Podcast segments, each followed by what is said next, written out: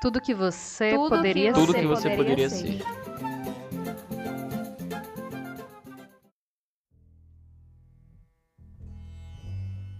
Tudo o que você poderia ser é um podcast imprevisível, onde os episódios não necessariamente estarão conectados por uma mesma ideia.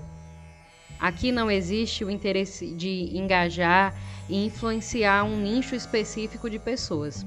Muito pelo contrário. Hoje, leio um trecho de uma obra de Clarice Lispector. Amanhã? Amanhã não sei. Cada episódio é um mistério, uma tentativa de comunicar aquilo de mais íntimo que nasce em mim quando me lanço na descoberta do mundo.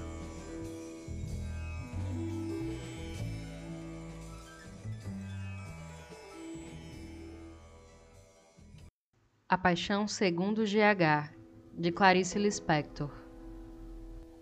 Estou procurando. Estou procurando. Estou tentando entender. Tentando dar a alguém o que vivi e não sei a quem. Mas não quero ficar com o que vivi. Não sei o que fazer do que vivi. Tenho medo dessa desorganização profunda. Não confio no que me aconteceu.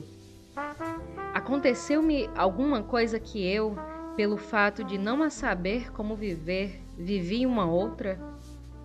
A isso quereria chamar desorganização e teria a segurança de me aventurar, porque saberia depois para onde voltar para a organização anterior.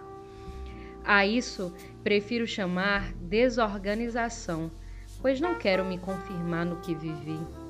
Na confirmação de mim, eu perderia o mundo como eu tinha, e sei que não tenho capacidade para outro. Se eu me confirmar e me considerar verdadeira, estarei perdida porque não saberei onde engastar meu novo modo de ser.